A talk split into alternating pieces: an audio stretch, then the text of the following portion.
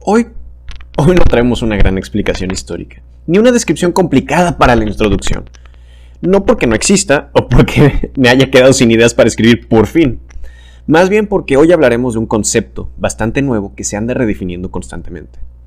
Si nos han escuchado antes, sabrán que hablamos mucho de la interconexión de múltiples aspectos de la agricultura.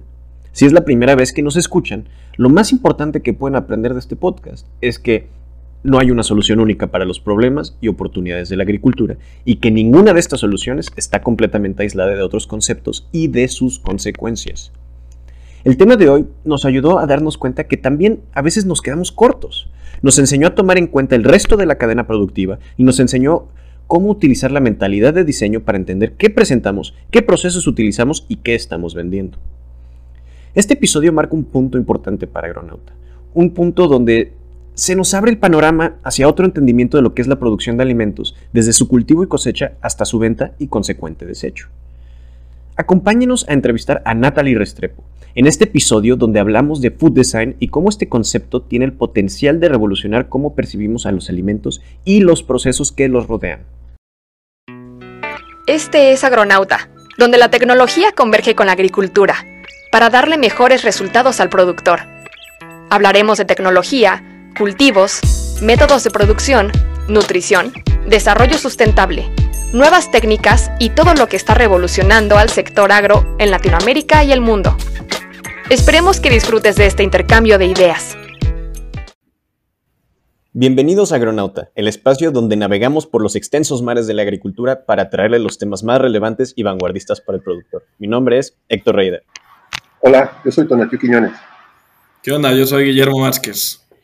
Y hoy vamos a hablar de un tema muy interesante, Agroescuchas. Este, es un tema que se sale un poco de, de, lo que normalmente tocamos, es, es, es pero que no tenemos la idea de cómo influencia todo lo que hacemos desde el punto de vista de la agricultura, de vender nuestros productos. Hoy vamos a hablar de un concepto que se conoce como el food design o diseño de la comida. Eh, Tona, tú tienes un poquito más de información sobre este tema, ¿no? ¿Por qué no sigues con la, con la introducción? Sí, miren, la verdad es un, es un honor, es un honor para nosotros tener aquí con nosotros a Natalie Restrepo. Es una de las gurús de este tema de aquí en México y la verdad me estoy muy complacido y muy, espero que les interese tanto como a mí de este tema de, food design. Voy a decir un poquito de, ella porque sé que es una, una, persona con mucha experiencia en temas de, de food design. Ella este, es, es este, diseñadora industrial con una eh, que estudió en, Francia, un máster de nuevos hábitos alimenticios en la de Nantes, en Francia. Tiene más de 10 años de experiencia en el campo de la comida y ha trabajado en la industria restaurantera, este, en cuestiones de café, etc. Eh, ha trabajado en marcas internacionales como Heineken, PepsiCo, Nestlé, Danone. Eh, y ahorita ha estado trabajando y ha creado plataformas para conocimiento de lo que es el food design. En uno de ellos este, tiene un máster de food design en, el centro, que es un lugar donde diseñan.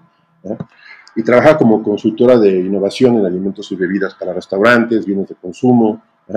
Trabaja como corresponsal internacional de, de, cuestiones de alimentos para Holanda, etc.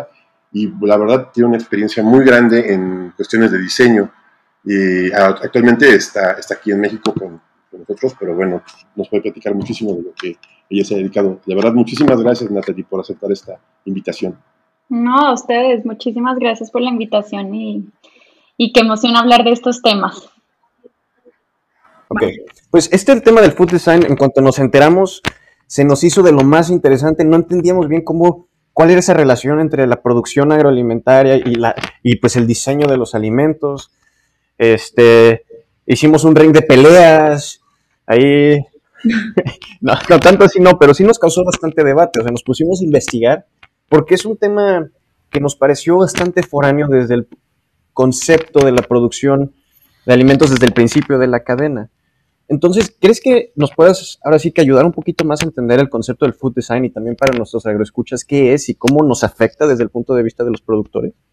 Claro, sí. Em, el food design tiene como muchas definiciones y de hecho es chistoso como porque eh, en el mundo académico llevamos años y llevamos años como tratando de, definir food design, empezando porque en español como que todavía no existe una palabra que reúna como la palabra food, ¿no? Que habla de comida, del acto de comer, del acto de alimentar, ¿no? Eh, eh, del acto culinario en español, como que tenemos muchas, muchas eh, definiciones muy chiquitas que engloban, que hacen parte de esta palabra food. Entonces, en español también se llama food design.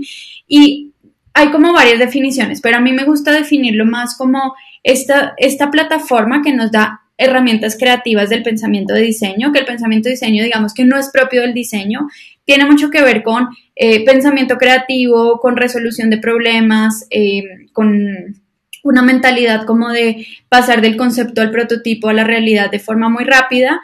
Y para mí el, el food design es como agarrar como esta plataforma y utilizarlo como un lenguaje de comunicación entre todas las personas que tradicionalmente hemos trabajado la comida, ¿no? Ingenieros de alimentos, agrónomos en el caso de, ustedes, eh, nutriólogos, eh, gente que trabaja en marketing para alimentos, diseñadores de espacio, de restaurantes, eh, ¿no? O sea, como muchas personas han trabajado el mundo de la comida desde diferentes ámbitos y el food design simplemente es como esta plataforma que nos ayuda a entender como a tener un lenguaje común, uno, y a dos, y a, pensar un poquito como en utilizar como el pensamiento de diseño para resolver cosas.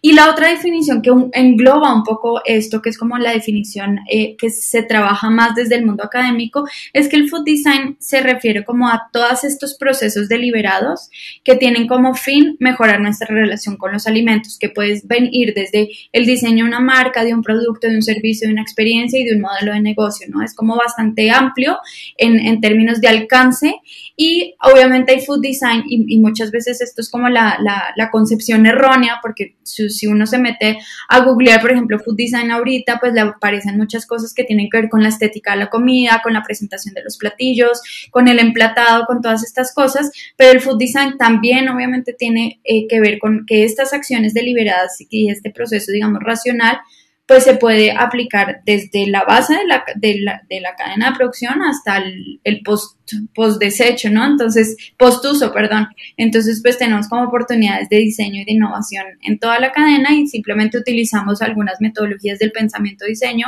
para mejorar nuestra relación con los alimentos. Ese es como el, el fin, obviamente es un poco subjetivo, pero, pero, hay ciertas cosas como, como algunos comunes denominadores de cosas que sabemos que tenemos que mejorar. Claro, como muchas de las cosas, de los aspectos, disciplinas, perdón, multidisciplinarias, ¿no? Que unen de, todo. Y entonces, a ver, si, si, entendí bien, entonces es un concepto que trabaja metodologías en cada uno de los pasos de, de la cadena productiva, pero también le suma a esto los aspectos socioculturales, económicos, antropológicos puede ser que influyan con el consumo y la producción de la comida. Sí, exactamente. Es decir, porque es, es un fermentado allá. Ok, ok, entonces, porque la palabra, o sea, el concepto food design, como tú bien lo dices en nuestra investigación, nos, nos apareció muchísimo el concepto de la estética de la comida, ¿no? Y, y pues suena un poco reductivo, sobre todo, pues, este, Tona nos pasó el libro de, ¿cómo? Food design, así se llama el libro, ¿no? También, Tona. Sí, pero también aquí es importante, creo que estos tiempos han cambiado y lo que pasó con la pandemia y todo esto cambió muchos paradigmas y a mí que es la parte que me llama mucho la atención, ¿no? Porque si nos damos cuenta, antes eh, como productor a ti no te importaba tanto la cadena productiva, si nos producías, vendías y se va. Pero ahora con estos cambios, porque realmente el productor se acerca más al, al consumidor y el consumidor está cambiando sus hábitos, eh, hablamos que ya hay forma de acercarse al, consumidor. Este, ha habido siempre gente que, pequeños productores que hacen sus propios productos y que los empiezan a vender de manera local, luego regional y luego empiezan a crecer un poco más. Y empieza a haber un cierto cambio en los hábitos alimenticios, ¿no? Entonces, eh, creo que muchos, de nosotros, muchos de nosotros, muchos de los productores no conocen las herramientas que hay en el mercado. Eh, o sea, y siempre pensamos, eh, voy a hacer una bolsa de té, voy a hacer, vender mis, papayas o mis naranjas y les voy a poner un empaque bonito, una etiqueta y me lo van a comprar, ¿no? Y es lo que yo estoy esperando, ¿no?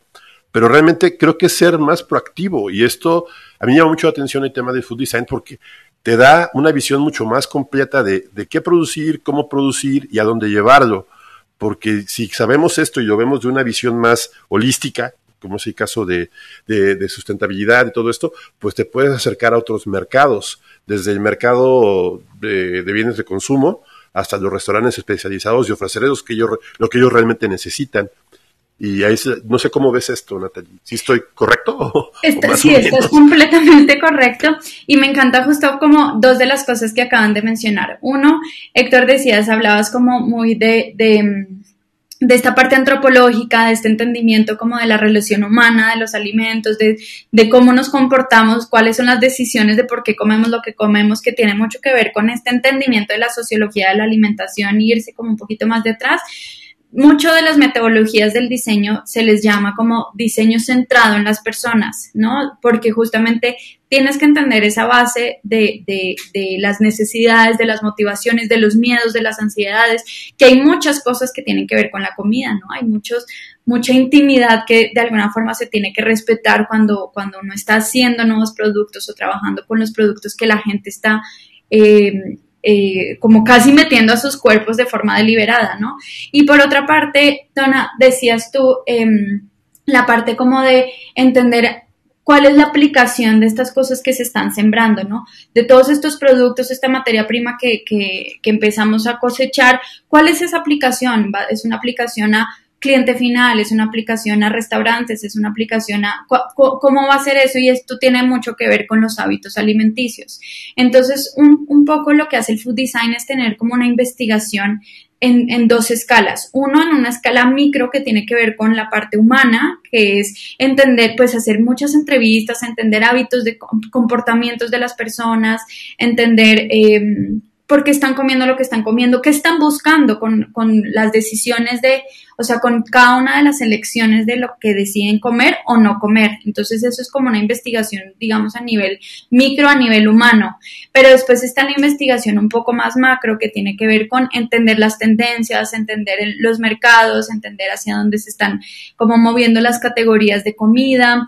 Eh, cuáles son como uh, estos ingredientes emergentes que están saliendo y, ten, y, en, y, y, digamos que la idea es justamente hacer como eh, el match entre estas dos eh, investigaciones, ¿no? Entender, uno, por qué la gente come lo que come y qué está buscando detrás de estas decisiones y por otra parte cómo se está moviendo el mercado, cómo se están moviendo las categorías que obviamente están ligados, pero pues digamos que esto, esto sucede un poco a nivel más macro eh, y que podría ser, eh, digamos, influenciado por cosas globales, ¿no? En España se está comiendo esto y probablemente en Latinoamérica en un par de años pues empe empecemos a integrar muchos de estos hábitos que vienen de todas partes.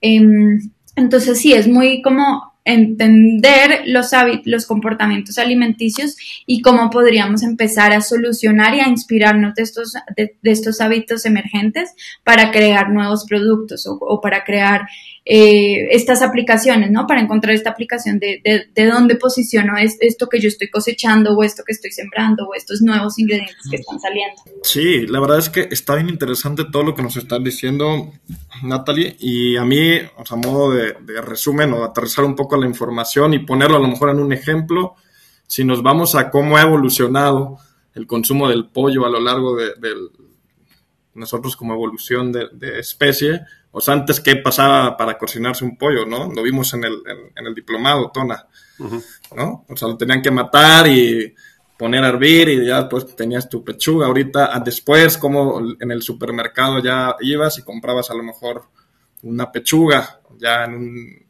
en un topper o en, una, en un embalaje y ahora vas al super y a lo mejor ya te venden los nuggets ya hechos. El mismo pollo como ha ido cambiando cómo se, el hábito del consumo y, nos, hacían la, pregunta a nosotros en el diplomado a Tona y a mí en, en el agronegocios. Nos decía el profe, ¿ustedes cómo creen que se va a consumir el pollo en los próximos 10 años, 15 años? O sea, siento que por ahí va un poco de esto, o, no sé. Sí, sí, sí, sí, exactamente va por ese lado.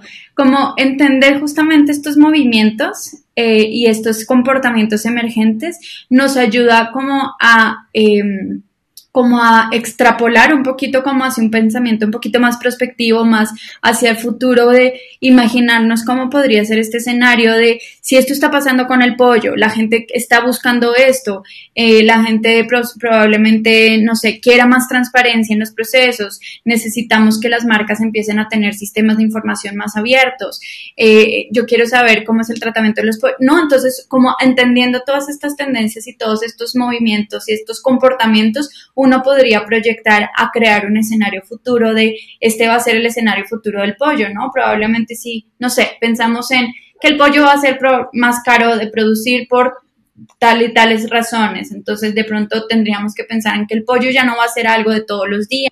Probablemente la gente va a privilegiar más consumo en casa o consumo de todos los días verduras y las proteínas animales las deja para ocasiones especiales. Entonces, en ese sentido, pues si yo decido solamente comer pollo una vez al mes o, o no sé, ciertas veces al, al una frecuencia mucho más bajita, pues probablemente esté buscando sabores un poco más especiales, que no sea como el pollo que yo me comía todos los días, porque ahora ya no es, hace parte de mi canasta eh, normal. Entonces, eso justamente como entender todas estas cosas que están pasando nos ayuda a proyectar y a crear como escenarios futuros para ver cómo, cómo podrían ser estos, estos, esta comida, digamos, de emergente.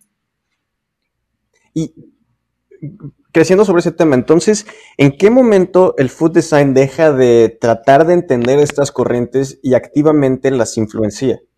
Sí, em, yo creo que tiene mucho que ver con que el food design piensa en soluciones particularmente.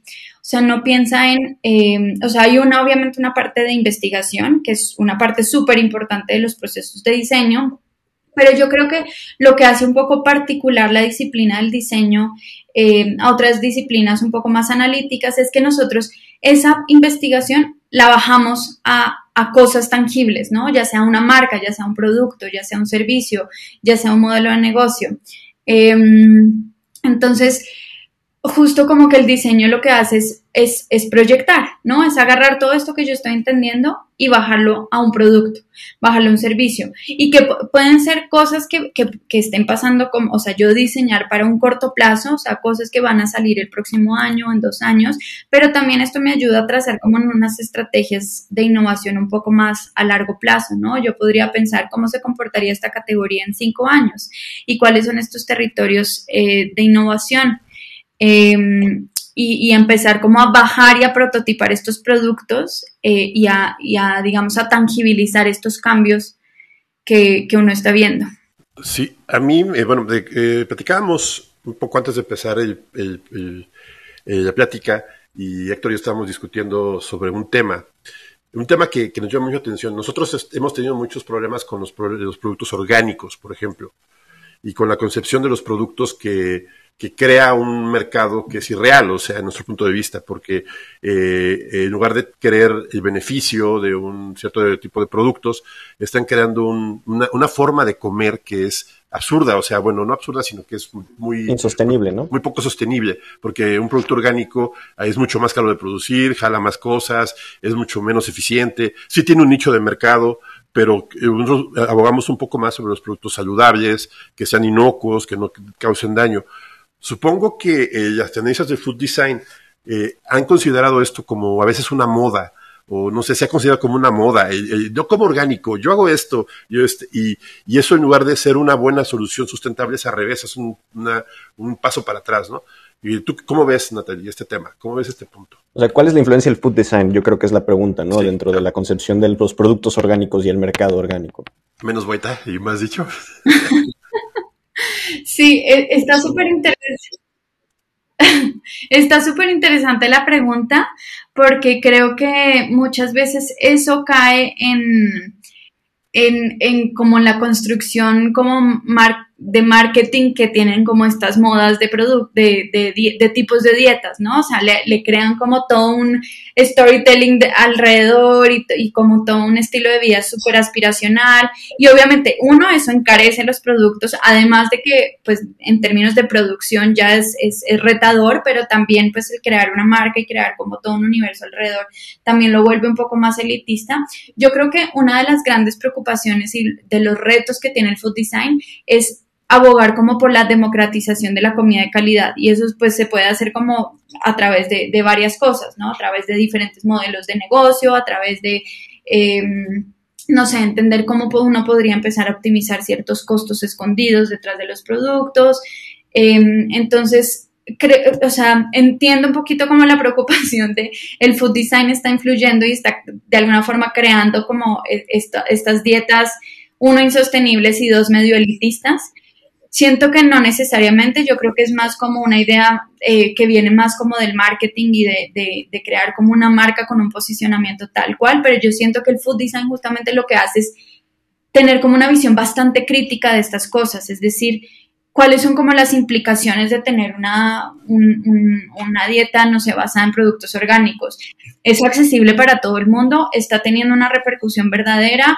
Eh, ¿Lo podríamos pensar como a largo plazo? Eh, si es, si es sostenible o no es sostenible. Entonces yo creo que, pues, por eso justamente el Design se apoya de muchas otras disciplinas, como por ejemplo la agronomía, como por ejemplo la ingeniería de alimentos, que de alguna forma como que bajan a tierra todas estas cosas que uno probablemente eh, teniendo, o sea, viniendo como una disciplina creativa, las ponga muy arriba, muy idealistas, muy conceptuales, pero finalmente uno tiene que hacer un check de factibilidad y de implicaciones de, de esto que se está logrando. Entonces, siento que si uno como food designer debería tener como una visión crítica de estas cosas em, y no y siempre tener como este balance entre la deseabilidad que es pues mucho de lo que trabaja el marketing como de, de hacer como las cosas bastante aspiracionales de resolver problemas de, resolver como verdaderas necesidades de, las personas, pero también hacer un check de factibilidad en términos de, tecnología, de procesos y, también un check de, qué es bueno para el negocio, qué no es bueno, ¿no? ¿Cómo lo voy a hacer accesible o no lo voy a hacer accesible?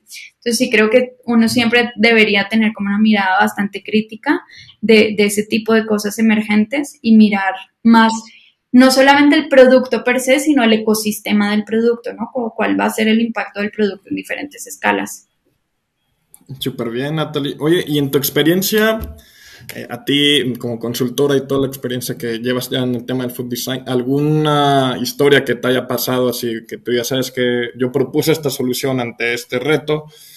Y ¿Cómo fue evolucionando? ¿Cómo, cómo la aterrizaron? ¿Cómo la llevaron a cabo? Y está interesante el tema. Sí, pues a ver, em, me ha pasado, por ejemplo, que, eh, no sé, trabajaba, trabajé en un proyecto em, desarrollando como una línea de snacks para justamente un productor de materia prima. Eh, y en el proceso estábamos como mirando, no sé, diferentes líneas de producción, nos estábamos enfocando solamente en fruta, pero pues fuimos eh, un poco como a visitar el proceso tal y empezamos a detectar algunas oportunidades ahí, como por ejemplo, eh, ellos pues no sé, eran productores de mm, de, de, brócoli para restaurantes donde les pedían una partecita particular del brócoli porque eso era lo, lo, que usaban, ¿no? Entonces había como mucho desperdicio de los tallos, de las hojas, como de las otras partes que no, no se incluían en el pedido del cliente. Entonces ahí, por ejemplo, empezamos a detectar como estas nuevas oportunidades que probablemente eran interesantes para nosotros en la línea de snacks, ¿no? Se podrían reutilizar, se podía hacer una pasta, se podía hacer, no sé, trabajar eh, eh, esos tallitos o esos desperdicios de otra manera para justamente encontrarle como esta aplicación eh, en el mercado, ¿no? Es decir, bueno, podríamos desarrollar esto a partir de, entendiendo tu línea de producción, empezamos a detectar como cositas de ese estilo. O eh, yo trabajé pues en, en mi maestría, uno de los proyectos que hice fue justamente trabajar con caficultores en Colombia para entender cómo podíamos reutilizar el fruto del café, ¿no? Porque en Colombia, pues, las, la, digamos, la semilla, el grano es, es lo que representa como su fuente de, de, negocio, pero pues estaba toda la parte del mucílago, de la pulpa, de la cáscara, Em, que hacía parte, o sea, era más del 50% de la producción, pero no encontraban justamente esa aplicación real de cómo podían meterlo en el mercado, ¿no? Se habían hecho algunas, em, algunas exploraciones en, en, cuestión como de infusiones, de harinas, eh, de la pulpa de café seca, ¿no? Entonces, pero todavía como que no, no había una, o sea, no se encontraba directamente como una aplicación real que estuviera resolviendo como una necesidad de los, de los consumidores. Entonces, un poco el trabajo mío fue justamente entender dónde estaba esta oportunidad de mercado de qué, qué, tipo de productos la gente podría aceptar de un producto que venga del café, pero que no necesariamente tenga café, ¿no? Entonces fue chévere a nivel también diseño y a nivel conceptual porque era pues entender la gente que percibía cuando uno le hablaba del café, ¿no? O sea, cuáles eran esos olores, esos imaginarios, esas historias em, que tenían que ver con el universo del café y cómo podríamos crear un producto que compartiera todo este universo eh, sobre todo como el universo de la producción de café en Colombia, que tiene como toda una historia y, digamos una estética particular, y cómo podríamos diseñar un producto que viviera en ese universo, pero que no tuviera café como la gente conoce, sino cáscara de café o pulpa de café, ¿no? Entonces, ese es un poquito como, como el trabajo que se hace, es empezar a detectar oportunidades y hacer el match de qué estoy encontrando en, el mercado, en los consumidores y cómo yo podría encontrar ese, ese puentecito para empezar a aplicar esto que yo estoy viendo en la cadena de producción y eh, e, encontrar la oportunidad como de, de meterlo en, en, las dietas de las personas de una forma coherente, eh, de una forma eh, que comparta como muchos de los simbolismos que existen ya alrededor de, muchos de los productos. Eh, y obviamente pues que esté resolviendo un problema, ¿no? No lo voy a meter por meter porque sí, sino pues porque, no sé, tengo este desperdicio que lo necesito reinsertar otra vez en la cadena o tengo este producto que no me lo están pidiendo los restaurantes, pero sí lo podría meter con otro tipo de mercado, ¿no? Entonces es un poquito como, como esos, ese, tipo, ese, ese trabajo y esta metodología que hacemos. E-, eso me recuerda a un impulso que empezó en, países europeos eh, mediterráneos específicamente, que ahora específicamente va a ser en países europeos y los países desarrollados, porque es sobre esta lucha o este empuje que se está haciendo en contra de los supuestos productos de primera clase, ¿no? Que se basan únicamente en la estética del producto y no en sus, sus partes internas, que ya lo mencionaste, pues eso es probablemente más marketing que nada. Y lo que hicieron es empezar una campaña opuesta de marketing, que era, este, adóptame, soy feo, y era un, plátano todo feo, ¿no? Las zanahorias también todas feas, ¿no? Exacto. y, y, eso es una forma también, como mencionas, de democratizar este, la producción, porque cuánto del descarte de los productores se va porque no llegan a las necesidades estéticas que se necesita para venderse como primera clase. No, y esos son de es, es un tema que probablemente se necesita mucho para cambiar. Eh, si estoy entendiendo bien, mucha de la guerra del food design es separarse del marketing y ver cómo se puede aprovechar al máximo la comida que se está trabajando. Sí, un poco sí. Eso es, un poco lo que es chistoso que lo menciones porque sí, justo esta semana estaba viendo un post de alguien en LinkedIn que hablaba de, de, de esta idea de lo que pasa cuando la innovación cuando el marketing se apropia de la innovación, ¿no? Y, y, esto despertó como un debate gigantesco, ¿no? De gente que trabaja en marketing diciendo, hey, ¿cómo así que tú estás diciendo eso? Nosotros pues no, no estamos o sea, no somos el demonio, no estamos trabajando las cosas mal, pero es chistoso porque justamente ahí están como las prioridades de por qué se hacen las cosas, ¿no?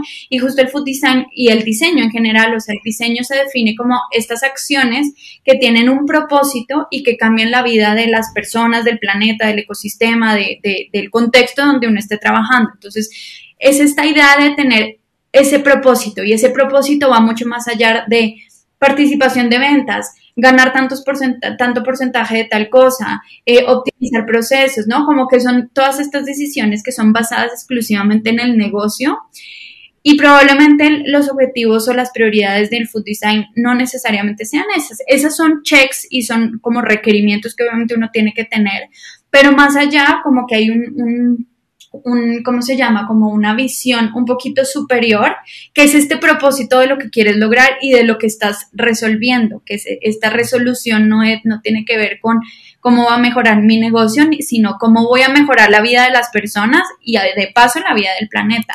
Entonces yo creo que ahí está como un poco la diferencia y, normalmente, o sea, eh, tradicionalmente, digamos, la mayoría de empresas de comida, pues, a, a, destinado a su innovación mucho como a los o al equipo de marketing o al equipo, digamos, de RD, de tecnología. Eh, entonces las innovaciones siempre vienen como de esas dos direcciones. Un poco lo que hace el food design es uno, ser como este puente entre las personas que trabajan como en el desarrollo y, las formulaciones y la tecnología y las personas que trabajan en marketing de alguna forma están creando marca y están creando como ocasiones de consumo y posicionamiento de, de los productos y tal. Pero creo que lo más importante de todo esto es entender cuál es el propósito de cada una de las innovaciones o de los productos o los servicios o las marcas que estamos creando, ¿no? ¿Cuál es ese propósito último que tiene que ver con eso, con mejorar la relación de, los humanos y la comida de alguna forma? Oye, Natalie, y una, cosa. Eh, ese último punto que tú dijiste de la relación de los humanos con la comida, y es un punto bien simple. Yo veo que ahora la parte de salud, la gente que hace salud eh, maneja mucho las dietas y las comidas como tales, ¿no? Que, te sanan y todo eso. Pero creo que el food design crea más una experiencia completa, ¿no? De comer rico, ¿no? De comer completo, de no comer nada más una sola cosa. Y creo que ese es un ámbito más, más general y que comerse un placer, ¿no? No tanto un sufrimiento. Sí, me encanta, me encanta esa idea porque es algo que yo siempre digo, y o sea, como que tengo amigos eh, como nutriólogos y, y, un poco como esta lucha es de hablar como de la, porque muchas de las grandes tendencias de, de, la comida pues se van al tema funcional, ¿no? Al tema salud de la microbiota, cuántos, cuántos macronutrientes estoy comiendo, eh, no sé, o sea, mucho como orientado a la parte eh, funcional particularmente, pero creo que es interesante hablar de la funcionalidad desde una perspectiva emocional, porque justo la parte emocional tiene que ver con que la comida se comparte, ¿no? Son, obviamente son decisiones individuales de tú escoges qué comes y, y qué no, pero tienes que también entender cuál, cómo es la dinámica social eh, y la dinámica emocional, el rol emocional que juega la comida en ti, ¿no? Comer por placer o comer porque te recuerda algo, o comer porque quieres compartir con tus amigos, o comer porque quieres celebrar algo, o comer porque quieres romper la rutina y sentarte a comer algo que no siempre comes y que sabes que no es lo mejor para tu cuerpo, pero te da este placer emocional de alguna forma. Entonces sí es, es, es bien interesante como hablar de la parte emocional en la funcionalidad. Em, y de, hablar del, digamos, de los hábitos alimenticios como un estilo de vida y no tiene exclusivamente que ver con decisiones puramente alimentarias, ¿no? Por, por eso a mí me gusta la palabra food, porque no, digamos, en español se puede traducir como diseño alimentario, diseño culinario, ¿no? Pero como que las dos tienen connotaciones diferentes, ¿no? Alimentos y comida es diferente. Alimentos tienen que ver más con con, algo puramente funcional y comida probablemente tenga una dimensión mucho más social, mucho más simbólica, mucho más... Y entonces justo como que nos, enfocamos en entender la comida per se, o sea, todas las dimensiones sociales, ambientales, nutricionales, em, y, entender que, lo que tú escoges comer, pues no solamente tiene que ver con que te alimente o no te alimente, sino pues con muchas otras variables esto que estás mencionando y que mencionó Tona también, me recuerda a un libro que se llama Cooked, C-O-W-K-E-D. Agroescuchas, también hay un documental de cuatro partes en Netflix, se los recomiendo muchísimo. Pero algo que menciona este, este libro y este documental es que todos los seres humanos tenemos algún recuerdo muy cercano a nuestro corazón que tiene que ver con la comida. Todos. Y hay muchísimos estudios que lo respaldan, justamente esta relación emocional que mencionas. Eh, se ha demostrado un estudio, creo que del 2010, una cosa así por el estilo, encontró que el ser humano, al ver carne roja cruda, bajan las hormonas eh, responsables por la agresión. Entonces, algunos antropólogos creen que eso se debe a que significa que terminó la cacería, mm. que ya tenemos comida, ¿no? Y esas son de esas relaciones que me parecen muy interesantes y me parece muy interesante cómo el food design está incorporando esas relaciones emocionales, hormonales y todo al, a lo que ponemos en la mesa, que no creo que es una cosa que tenemos como seres humanos muy conscientes, dado que es algo tan intrínseco del, humano, el comer, el cocinar. Por eso en las fiestas todo el mundo está en la cocina, ¿no? Pero acercándonos más a la parte de la producción, digamos que yo soy un productor y quiero utilizar el food design para informar qué voy a producir y cómo lo voy a vender. ¿qué, consejos me darías como productor? Ay, es algo súper interesante eso. Todo lo que ustedes me preguntan me parece súper interesante. Porque me siento muy relacionada y siento que son cosas que no hablamos. Inclusive para mí, yo todavía lo estoy como tratando de entender, por eso estas conversaciones parecen tan chéveres, porque me ayuda también a verbalizar muchas cosas que pienso y que no tengo tan claro, ¿no? Eh, pero mira, por ejemplo, hace poquito eh, yo tengo una, mi agencia se llama Crowd em, y nos contactó una persona que, que es productora, es, sí, o sea, produce diferentes ingredientes y estaba haciendo como su plan de qué iba a producir, no sé, en, el próximo ciclo o dos, tres años, no me acuerdo cuál era el plazo. Y entonces, bueno, nos preguntaba un poquito, qué, o sea, cómo, cómo podía ser como el match entre lo que se produce, las condiciones de su tierra, eh, la temperatura, bueno, todo lo que ustedes mejor que nadie saben y yo no tengo absolutamente ni idea, pero y, y ver qué podía empezar a cultivar, cuáles eran estos ingredientes que, que, que iban a ser parte como de las dietas emergentes y las dietas del futuro.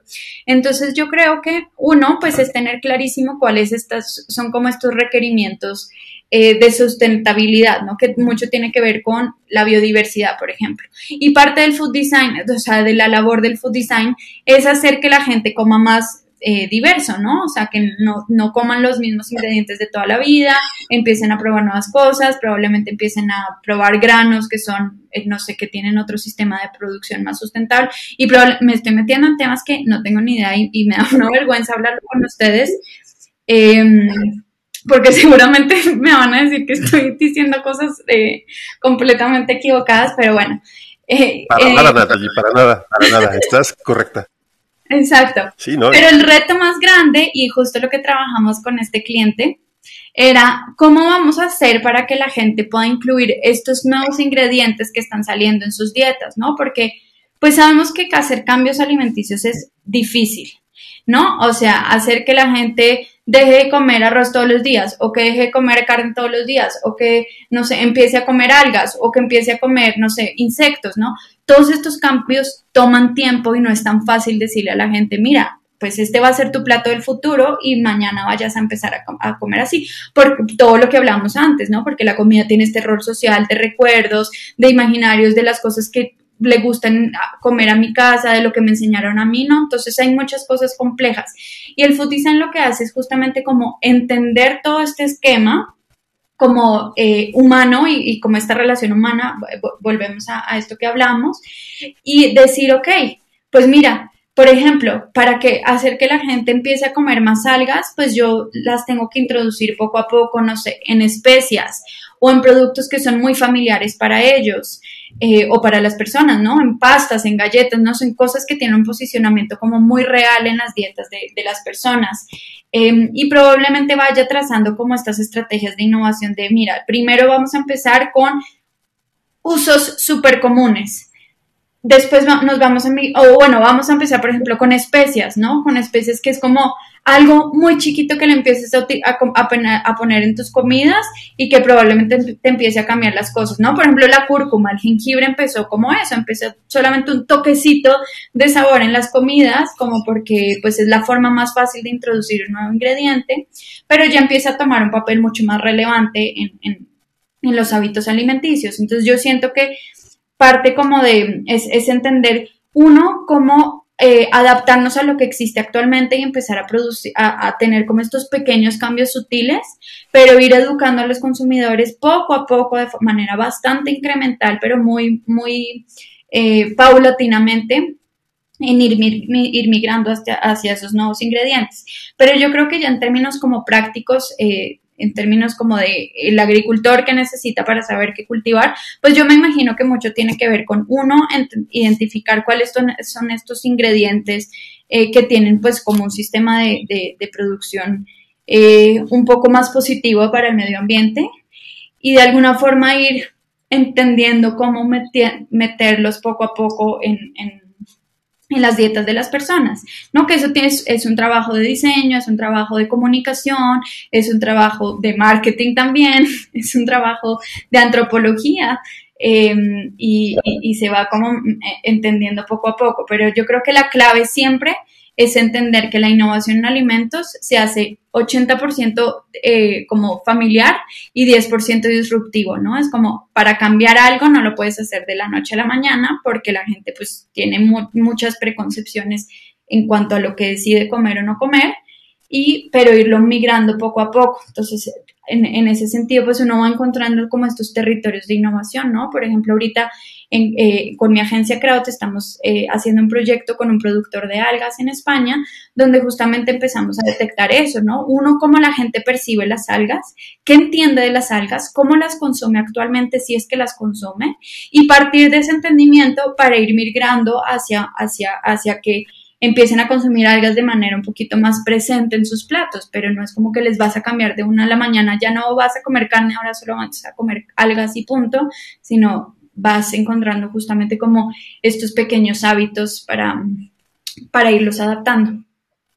Ok, este, eh, muchas veces, Natalie, el, productor de nuestro lado este, ha generado eh, nuevos, tiene nuevas opciones de producción. Por ejemplo, llega un producto nuevo los famosos, por ejemplo, tomates negros, ¿no? Que son, eh, ya los han mencionado en otros episodios, creo que es mi único, mi única fuente, pero por ejemplo, las coles pequeñas, eh, ¿Qué tanto es difícil eh, el incluirlo? Yo sé que tú trabajas mucho con temas de restaurantes, ¿no? Que a veces creo que quieren innovar un poco en sus menús, en sus alimentos, en las cosas que le ofrecen al productor.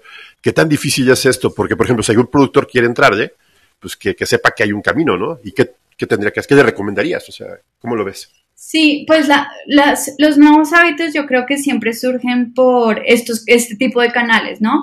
Eh, se empiezan a, a, empiezan a, no sé, a visualizarse más en los menús de los restaurantes, eh, la gente los prueba en restaurantes, no los compra en su casa, no los compra en el supermercado o en el, mercado, lo que sea, pero los prueba en otras partes, ¿no? Con personas que probablemente ya sepan cómo prepararlos, o no sé, bloggers o influencers de comida, o chefs, ¿no? Que empiecen como a preparar estas nuevas cosas y la empiezan a comunicar. Eh, ahorita en TikTok está pasando mucho eso, como que se empiezan a poner de moda ciertas recetas muy particulares Em, y la gente después las empieza a hacer en su casa. Entonces, cuando hay como esa migración de lo vi en el restaurante y ahora lo empiezo a hacer en mi casa, justamente ese, ese es el momento donde donde como que entendiste que esa tendencia o esa acción que empezó a pasar en estos canales, como en, en, el sector de los restaurantes, migra hacia las casas, ahí es como donde hay una oportunidad muy interesante. Pero yo creo que siempre el paso es entender que alguien más lo haga, como, sobre, como estos líderes de opinión o estas personas que, tienen como poder de comunicación, em, lo empiecen a utilizar y lo visualicen, sobre todo porque yo creo que uno de los miedos más grandes de, de por qué no estoy incluyendo, no sé, eh, coles de Bruselas o jengibre o algas o cosas, es porque no las sé cocinar. Ni las sé comprar, ni las sé cocinar, ni sé en qué, en qué tipo de recetas las podría incluir en mi día a día. Entonces, cuando yo ya lo empiezo a ver en otras partes, probablemente empiece a migrarlo, ¿no? Con este proyecto que les cuento de, las algas, una de las cosas que nos dimos cuenta es que la gente, por ejemplo, em, probaba muchos curries eh, y ramen en, en restaurantes, sobre todo comida, comida de la India, y hicieron como esta migración de, ah, mira, lo vi en restaurantes y eso pasó mucho por pandemia porque dejaron de ir a restaurantes, entonces querían replicar estas cosas que les gustaban en los restaurantes ahora en su casa, entonces empezaron a comprar libros de cocina, empezaron a seguir cuentas, empezaron a comprar ingredientes que nunca habían comprado eh, como para poderlos recrear en su casa. Entonces es, es, justamente este brinco de lo que yo veo que alguien más hace, me enseña cómo hacerlo y ya después yo lo empiezo a aplicar en mi casa. Justo. A mí me, a mí me encantaría agregar algo, igual como réplica para, Héctor, la pregunta que le hiciste a Natalie. Mm, ¿Tú cuántos crees de, los productores ah, en México, hablando aquí de, las zonas en las que trabajamos, ¿no? Bajío, el norte, el sur de México. Eh, ¿Cuántos productores crees que piensen eh, en cómo mejorar la vida de las personas con lo que hacen? Pues, y de paso lo que dijo Natalie, ¿no? O sea, ayudar al planeta. Yo creo que eso es mm, un tema poco, poco trabajado dentro de los productores. Tú sabes bien que la mayoría pues tiene programas de producción porque la comercializadora, lo platicábamos el episodio pasado con, con Adrián, pues la comercializadora se lo pide, el mercado se lo pide de tal forma, de tal calibre, de tal, tal variedad. Entonces, yo creo que hace falta o estaría bien invitar a los agroescuchas a reflexionar precisamente eh, en lo que estoy produciendo, cuál es el propósito de lo que estoy produciendo y si eso encaja en alguna tendencia como lo, como lo menciona Natalie, ¿no? O sea, si, si en lugar de producir brócoli y para vender el florete, eh, cómo puedo usar la otra parte, las hojas, los tallos. Eh, vaya, a mí se me hace un reto muy, muy, muy, muy, muy bueno. O sea, yo desde el punto de vista de que estoy en contacto con los, con los productores, yo creo que muy pocos nos cuestionamos esa, esa parte. Y está bien interesante lo que tú mencionas, Natalie. La verdad, te agradezco por ese, ese comentario. Y ahora sí, como réplica de lo que dijeron ustedes Este, no sé si recuerdas, este Memo, que cuando hablamos de, en el episodio de sustentabilidad, escucha se los recomiendo también, hablamos sobre el concepto de eh, ¿cómo se llama? Altruismo egoísta. Hago las cosas que están bien y que son buenas para el mundo porque me afectan positivamente a mí. Y yo creo que eso es una buena manera de verlo, porque dentro de, los conceptos de venta que mencionaste, Natalie, muchos de ellos caen dentro de las tres bases fundamentales de la sustentabilidad, que es que genere dinero, que sea económicamente viable, es la más importante porque si no, muy pocos proyectos sustentables o buenos para el planeta van a sobrevivir que sean buenos para el planeta, es decir, que no esté dañando más de lo que sea necesario, o si lo puedo evitar por completo, mejor. Y tres, que afecte de manera positivo, positiva mis acciones a la gente que, me rodea. ¿No? Y eso, pues, como lo menciono, este, eh, como mencionas en la parte de exportación, pues hay ciertas certificaciones que lo incluyen, pero también han encontrado, eh, hay varios estudios que han encontrado que hay beneficios económicos cuando una, digamos, un poblado pequeño, cuando hay uno de estos este, esfuerzos, esos esfuerzos tienen efectos positivos sobre ese poblado y a la vez se multiplica. ¿Por qué? Porque cuando todos ganan, yo gano más. Y eso es a lo que yo voy con, el altruismo egoísta. Y si lo quieren ver de una manera así de cínica, escuchas, porque a final de cuentas en, en el campo, pues ya sabemos que es un lugar bastante competitivo, es bastante difícil. Es, estamos haciendo inversiones que, puede, que si algo pasa mal en algún momento en nuestra producción, perdimos esa inversión. Traten de pensar en esa parte. Si yo cuido más el ambiente que rodea mi cultivo, mis plantas van a crecer mejor. Y si yo trato de, producir, de buscarle todos los caminos posibles para dejar la menor, cantidad de desechos, ya sea porque dono la comida que no me sirve, pues ahí lo puedo deducir de impuestos si o lo utilizo para producción o lo uso para mi composta, entonces tengo más fertilizante, ¿no? Es ese tipo de cosas que son nuevas formas de, o no nuevas, de hecho, ya existen desde hace tiempo, de buscarle nichos a las diferentes partes que no utilizamos y no vendemos, que nos generan beneficios, pero también generan beneficios a nuestro entorno. Oye, Natalie, si te das cuenta que nos cambiaste nos dejaste pensando mucho. ya has hecho una revolución. A eso nos referíamos cuando antes de, la entrevista estábamos. Estábamos discutiendo, discutiendo, reflexionando. Estamos, pero de veras, este, con la cabeza revolucionada por todo lo que implica el food design, por todas las ideas, y sobre todo que queremos llevar esto a, otros niveles, porque ha sido, o sea, el tema es, es impactante, es apasionante es este algo que yo cuando lo vi me voló la cabeza y se veía, esto lo tenemos que discutir, porque es más, eh, lo, que, lo que te agradezco mucho es el concepto de food design, porque la palabra sigue siendo food y no es comida o alimento, porque eso, eso, es muy interesante, o sea, que tenemos que pensar como productores que somos parte, la, primera parte, la, parte inicial de un, todo un mundo, y de un mundo de alimentos, ya sea los agricultores urbanos, los agricultores, este, hay grandes productores, medianos productores, los especializados, los exportadores. Este, y, ya para acabar, bueno, no, me, podremos seguir hablando esto durante horas. aquí te digo, si lograste que, que, dos fervientes defensores de la agricultura tradicional cambiaran su, su modo de pensar, yo creo que viene un buen tema y sobre todo de que nos digas cómo nos podemos educar, y creo que tú tienes un, tema muy grande en este tema de cómo educarnos, cómo aprender un poco más, con quién asesorarnos, cómo llegar a todo esto, cómo crecer en el parte de food design, eso está genial, o sea, porque si los productores se pueden acercar a esto, estaría genial, ¿no? Sí, claro. Antes, antes de responderte esta pregunta, solo quería agregar algo a, todo lo que estaban diciendo ahorita. Y es que justo creo que es el momento eh, como más importante y seguramente va a ser va, a seguir siendo para el, la, como la gran eh, revalorización como de la agricultura, ¿no? Porque siento que muchas de las otras partes probablemente vayan a desaparecer, ¿no? Probablemente estemos como reduciendo muchos, muchos, eh, eh, muchos caminos y muchas cosas para acercarnos mucho más a este tema del, de, de, la transparencia y del origen. Entonces creo que es un, es un momento súper interesante como para, eh, para, sí, como para retomar un poco como todo el valor de la agricultura que siento que a final de cuentas va a ser el único valor que la gente va a percibir de sus productos. O sea, probablemente las marcas eh, migren hacia otras cosas, los empaques dejen de, desaparezcan porque, no sé, tengamos cadenas más cortas. Entonces creo que mucho, mucho del valor que percibimos actualmente probablemente se, se vaya un, poco a la, a, la revalorización de la primera parte de la cadena. Entonces, solo como para eh, comentar lo que me, dejé, me quedé ahorita con con estas respuestas que ustedes dan, que me parece también fascinante y a mí también me dejan pensando muchísimo todos, todos sus comentarios.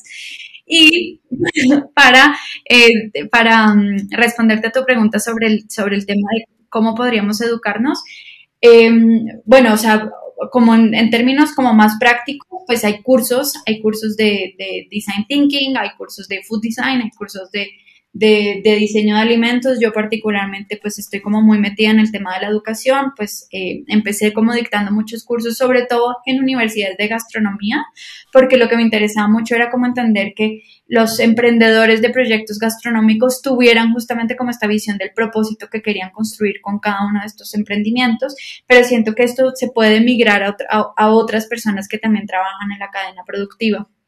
Entonces, eh, pues yo creo que es mucho como entender eh, metodologías creativas, metodologías de análisis, de investigación de mercados, de investigación de consumidores, eh, de investigación de tendencias también, como tener como esta, esta visión como muy ávida de qué está pasando en términos de consumidores y en términos de, de tendencias en general.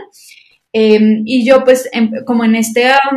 en este espíritu de, de, querer como eh, ampliar el mundo del food design, no solamente a diseñadores y a gente como que trabaja en la parte de comunicación o en la parte de empaque o en la parte de marca, sino pues poderlo como ampliar y, poder tener esta plataforma de comunicación con otros, con otras disciplinas y poder aprender de otras disciplinas, pues en, empezado a crear como otros programas, por ejemplo, ahorita mencionabas, lo, mencionabas Ton al principio, una de mis grandes patas de trabajos es, el tema de, la educación y lo trabajo en, en, Centro, que es una universidad de economías creativas, de diseño y de, de varias disciplinas creativas, donde estamos abriendo esta, esta nueva área de food design eh, con pues programas eh, de educación continua, clases pequeñas, dos, tres semanas, eh, pero también estamos, tenemos nuestra especialidad, que es una especialidad de un año, donde nos centramos uno en diseño de productos comestibles, dos en, diseño de experiencias gastronómicas y tres en diseño de modelos de negocio eh, y sistemas de alimentación, que la, la, última parte de sistemas de alimentación pues tiene mucho que ver con entender cuáles son estas oportunidades de diseño que existen en toda la cadena productiva y no solamente al final. Em, entonces, bueno, pues si a alguien le, le, interesa y quisiera meterse como más de fondo, pues están estas especialidades, estos cursos, pero yo creo que en términos como más, no, no tan de formación, sino más como de capacidades, skills, como cosas que uno podría empezar a, a desarrollar, pues mucho el tema de investigación, o sea, de investigación desde como antropológica, como investigación un poco más, más, eh, más cualitativa y no tanto de cuantitativa, de cuántos son los números, el crecimiento y tal, pero investigación mucho más etnográfica de entender los comportamientos de las personas y de, y, por, y de paso, pues entender un poco tendencias de, del mercado a nivel global y cómo se empiezan a aplicar como a nivel local. Yo creo que eso da una pauta como muy y da como un gran entendimiento del contexto y hacia dónde nos estamos moviendo de alguna forma. Y creo que como productores hay como un, valor súper importante de poder detectar todas estas cosas y poder empezar a meter estos nuevos productos, estos nuevos ingredientes emergentes en el mercado y de alguna forma empezar a cambiar los hábitos porque esto es lo que se está cultivando, está, estoy cambiando estos granos por estos granos, ¿no? Y, y, empezar como a, a crear una oferta diferente eh, y entendiendo justamente como esta evolución de los comportamientos de comida. Bueno, pues concluyamos, ¿les parece? Esto está muy... Sí, es un tema enorme. Sí, es un tema enorme que me quedé con tanto. Sí, sí. Ahora sí que, porque si no nos vamos a alargar más. Eh, si, si le pudieras decir, digamos, dos oraciones o tres oraciones que quieres que los agroescuchas se lleven a corazón, que esto es lo que, del food design, esto es lo que quiero que entiendan y todo, ¿qué les dirías? Uno, lo que acabas de decir, Héctor, de eh, como un, o sea, como una visión crítica sobre el impacto y sobre el propósito que están generando con los productos, ¿no? Como entender cuál es el impacto a nivel eh, mejorar la vida de las personas y cuál es el impacto a nivel mejorar la vida del planeta, ¿no? Creo que esas dos cosas y como revisitar un poco como el por qué hacemos las cosas, o sea, entiendo que estamos muy en el qué y en el cómo, ¿no? Somos expertos en saber qué estamos produciendo y cómo lo estamos produciendo, cuáles, qué métodos y, cuáles son los productos, pero es parar y preguntarnos por qué lo estoy haciendo, ¿no? Como es este, este, este propósito detrás de las cosas. Eso sería uno. Y lo otro es, pues mucho como curiosear, ¿no? Como tener esta, esta perspectiva de entender qué está pasando en otros, en otros, en otros países, estar como muy ávidos de los productos que están saliendo, eh, entendiendo, pues, no sé cuáles son estos ingredientes que están resolviendo ciertas cosas, em, que están saliendo en reportes, no sé, en reportes de tendencias, muchos. Entonces, es como estar suscrito a, no sé, a, estas páginas de, Food Innovation, ¿no? Hay, hay varias em, que a mí me llegan todos los días mails, emails, emails, emails, donde estoy viendo un poco, pues, cuáles son las innovaciones de productos que están saliendo alrededor del mundo y eso ya me está dando como una idea de ingredientes, de formatos, de preparaciones, de procesos. Eh, entonces creo que eso sería como, como lo, segundo que diría. Lo primero es un poquito más conceptual y más idealista, pero creo que es importante como tener esta visión de por qué estoy haciendo las cosas y qué quisiera lograr a, largo plazo. Em, y lo segundo es más como estar ávido de, de, conocimiento de tendencias y de captar como productos que están saliendo y, tener como esta visión un poquito analítica de entender qué está pasando y cómo lo podría yo empezar a adaptar a, mi producción, a mis procesos eh, y a los ingredientes o la materia que estoy cultivando. y última pregunta antes de que se nos ocurran más temas que queremos discutir porque me parece una, una, gran conclusión. No sé si ustedes quieren agregar algo, Memo, este, Tona, yo creo que ese es un gran resumen. Por mi parte, yo no tengo mucho que agregar. Pues yo estoy muy agradecido y de verdad apunté mucho, estoy muy impresionado. Claro. Sabía que esto iba a ser grande y es mucho más de lo que esperaba. Natalie, muchísimas gracias. ¿Dónde te puede, antes de que cerremos, ¿dónde te pueden encontrar los agroescuchas si quieren este, aprender más sobre lo que te dedicas, si quieren a lo mejor trabajar con, con este, tu empresa consultora? ¿Cómo te pueden encontrar? Claro, pues en mi Instagram personal, arroba Natalie Restrepo V, V pequeña, eh, en el Instagram de la agencia que es Crowdfood Studio. Em, y eh, tengo una página, o pues una, ¿qué será? No, no se llama página, una cuenta, perdón, que se llama Food Design Education. En Instagram y en Facebook tenemos un grupo donde eh, pues estamos publicando cosas de reportes de tendencias, cursos, eh, artículos, posts, eh, donde no solamente yo publico, sino que justamente mi idea era migrar a un grupo donde todos pudieran como compartir cosas que estaban sucediendo en el mundo del food design. Entonces, digamos, en Instagram pues está más como eh, Food Design Education y es una cuenta pues donde saco cursos, obviamente los míos, pero también pues trato de incluir otros y el grupo en Facebook, que es un grupo pues cerrado, pero eh, pueden pedirme la invitación, están súper invitados donde todos estamos compartiendo cosas que están pasando alrededor de Food Design. Entonces sí, personal, crowd, Obviamente centros, sigan la especialidad que está súper interesante, empezamos la semana pasada, entonces si alguien está interesado en tomar cursos y, y diplomados, pues tenemos una oferta súper interesante que todo el tiempo está cambiando y todo el tiempo estamos abriendo cursos y el grupo en Facebook. Perfecto. Y pues yo creo que con eso acabamos nuestro episodio de hoy. Uno de los temas creo que más ruido nos ha hecho desde que empezamos a hacer este podcast. Ahí a todos, a todos se nos prendió el foquito de qué, qué, es esto. Eh, la verdad es que te agradecemos muchísimo tu presencia aquí, que nos dieras de tu tiempo para explicarnos de este tema que espero que escuches que también lo hayan disfrutado muchísimo. Mínimo sé que a nosotros sí. Ahora sí que, eh, ¿por qué no empezamos con, las despedidas antes de que me quede, siga hablando y diciendo cosas? pues síganos en las redes sociales como Agronauta MX. Ya saben que ahí estamos y, agradecemos mucho que el crecimiento que hemos tenido. Cada vez somos más agronautas, más agroescuchas. Este, y la verdad, Natalie, de otra vez reitero mi agradecimiento hacia ti. Es, fue muy interesante todo esto. Muchas gracias, Natalie, por este espacio y por tu tiempo. Y gracias a los agroescuchas por nuevamente estar aquí con nosotros. Y nos vemos en el siguiente episodio. Que tengan muy buen día.